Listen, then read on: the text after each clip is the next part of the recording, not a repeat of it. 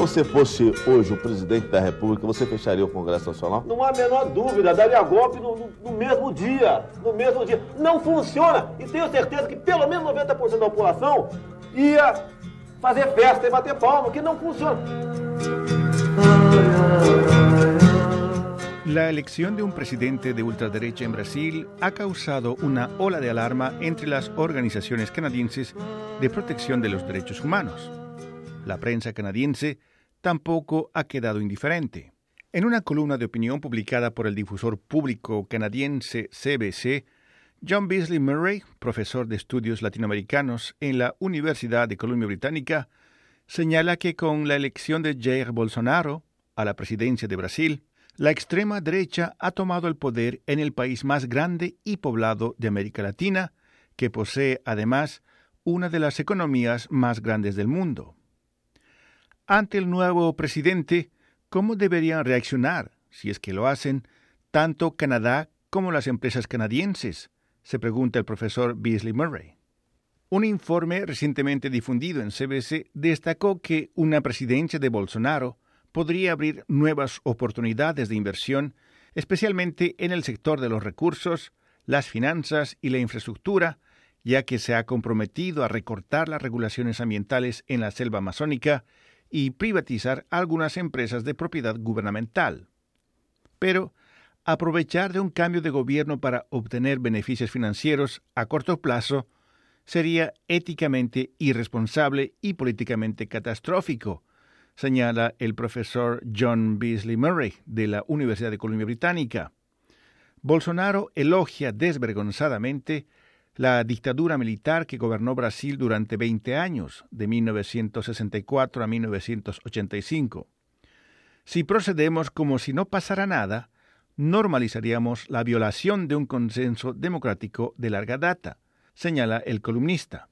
Toda transacción económica es también una transacción política, y en ningún otro espacio es más cierto esto que en el ámbito del comercio internacional y la inversión extranjera. Los gobiernos han combinado desde hace mucho tiempo acuerdos comerciales con objetivos estratégicos, desde las guerras del opio del siglo XIX, en las que la Armada británica combatió para abrir a China a los comerciantes británicos, hasta la reciente renegociación del Telecán, la política y la economía van de la mano.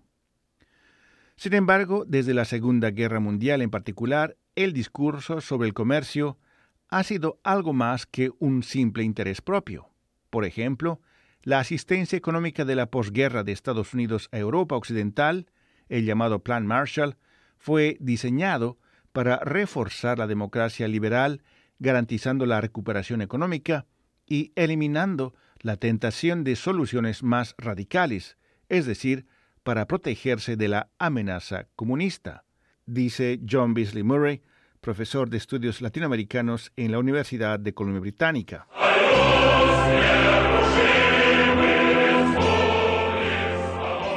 Esta lógica de la Guerra Fría enmarcó el comercio internacional durante 40 años. La Unión Soviética proporcionó asistencia económica y militar a sus satélites, mientras que Estados Unidos se ocupó de apoyar a dictadores y otros regímenes desagradables, como en Guatemala, Irán y Filipinas, además de otros países, cuando consideraba necesario hacerlo bajo la narrativa de proteger, entre comillas, al mundo libre. Con el fin de la Guerra Fría, las narrativas fueron modificadas, pero no desaparecieron. Las consideraciones éticas y políticas pasaron a primer plano en los argumentos a favor o en contra del compromiso económico. A veces, tanto la izquierda como la derecha argumentaban a favor de sanciones para llevar a cabo transformaciones políticas, aunque no estaban de acuerdo sobre si aplicarlas a la Sudáfrica del apartheid o a la Cuba comunista, por ejemplo. En otras ocasiones también afirmaban que la adhesión a normas internacionales era mejor favorecida mediante el intercambio de ideas y actitudes que acompañan el flujo de bienes y servicios. En Estados Unidos, durante la era de Bill Clinton, por ejemplo, el mantenimiento de relaciones comerciales preferenciales con China, que tenía el estatus de nación más favorecida, fue justificado pese a las preocupaciones sobre los abusos de los derechos humanos, esto con el argumento de que tales relaciones fomentaban la apertura y la creciente liberalización, aislando a los partidarios de la línea dura dentro del gobierno chino. Argumentos similares fueron utilizados para justificar contratos económicos con países del Medio Oriente como Arabia Saudita, aunque estas justificaciones a menudo eran criticadas por ser una cortina de humo que escondía intereses económicos. Por ejemplo, pocas personas creen que la guerra del Golfo fue realmente una cuestión de luchar por la libertad de los kuwaitíes, cuando en realidad se trataba de favorecer los intereses petroleros de Estados Unidos y sus socios. Pero la cuestión es que, por muy débiles que sean esas justificaciones, ellas tenían que existir. Tanto el comercio como la intervención militar exigían una narrativa más amplia de progreso o desarrollo, una historia que fuera más allá del mero interés propio. El sector privado ha comenzado a contar historias similares, presentando sus actividades en términos de cambio social. La publicidad de Apple mostraba imágenes de figuras como Mahatma Gandhi y Martin Luther King, junto con el eslogan Piensa diferente. Facebook dice que su misión es dar a la gente el poder de construir su comunidad y acercar el mundo. Incluso gigantes industriales como las empresas de extracción de recursos naturales siguieron ese ejemplo, a pesar de la evidencia de que sus actividades destruyen el medio ambiente y los medios de vida de las poblaciones vulnerables, además de su impacto a largo plazo en el planeta. La petrolera British Petroleum, por ejemplo, adoptó un logotipo verde y amarillo que sugiere más la horticultura que la imagen de pozos de petróleo.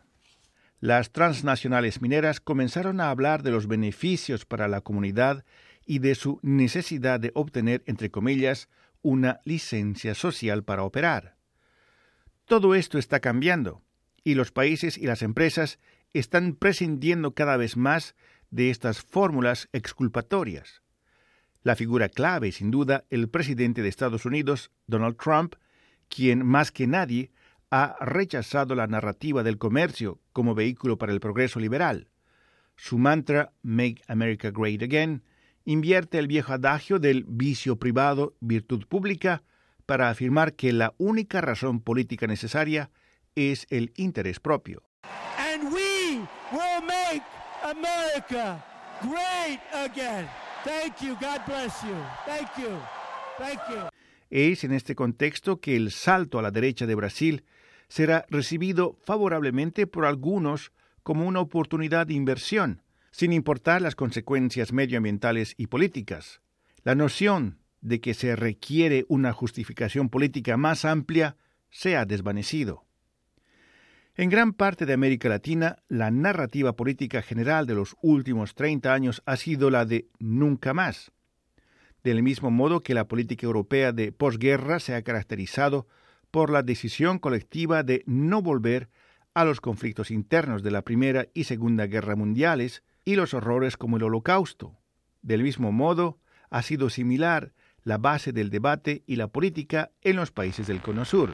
Las Fuerzas Armadas y de Orden han actuado en el día de hoy solo bajo la inspiración patriótica de sacar al país del caos que en forma aguda lo estaba precipitando el gobierno marxista de Salvador Allende.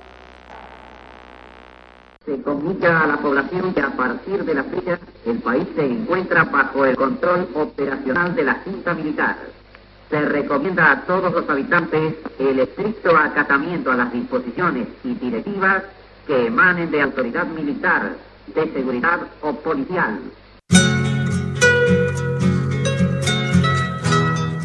En países como Argentina, Chile y Brasil hubo un consenso social compartido por todos los partidos y sectores en el sentido de que el retorno a los regímenes autoritarios de los años 60, 70 y 80 debería ser impensable.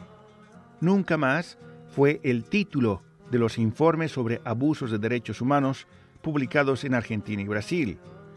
Pero con sus elogios abiertos a la dictadura, el nuevo presidente Jair Bolsonaro está rompiendo dramáticamente ese pacto y está llevando a Brasil hacia una dirección dañina y regresiva, sostiene John Beasley Murray, profesor de estudios latinoamericanos en la Universidad de Columbia Británica. En ausencia de cualquier otra narrativa, entonces, las relaciones de Canadá, ya sean políticas o económicas, que busquen aprovechar la elección de Bolsonaro para obtener ganancias a corto plazo, convertirán inevitablemente a Canadá en cómplice de una historia más amplia del declive de la democracia, dice finalmente John Beasley Murray, profesor de estudios latinoamericanos en la Universidad Canadiense de Columbia Británica. Rufo Valencia, Radio Canadá Internacional.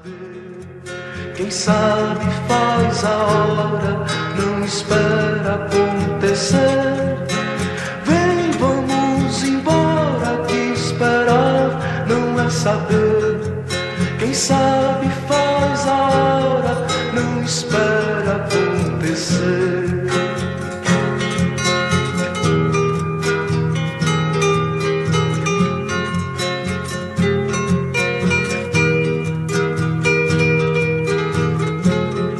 Pelos campos a fome, em grandes plantações, pelas ruas marchando, indecisos cordões, ainda fazem da flor seu mais forte refrão e acreditam nas flores, vencendo canhão.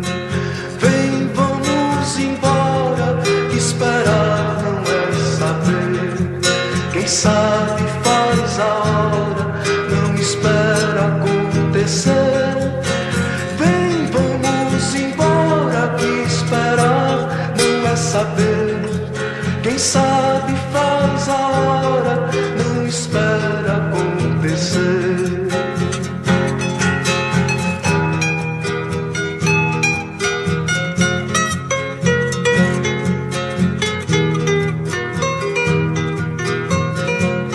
Há soldados armados, amados ou não, quase todos perdidos, de armas na mão.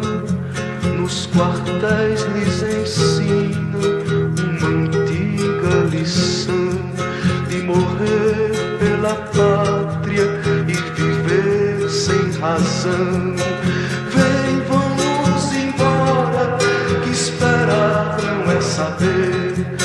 Sabe faz a hora, não espera acontecer. Vem, vamos embora, que esperar não é saber. Quem sabe faz a hora, não espera acontecer.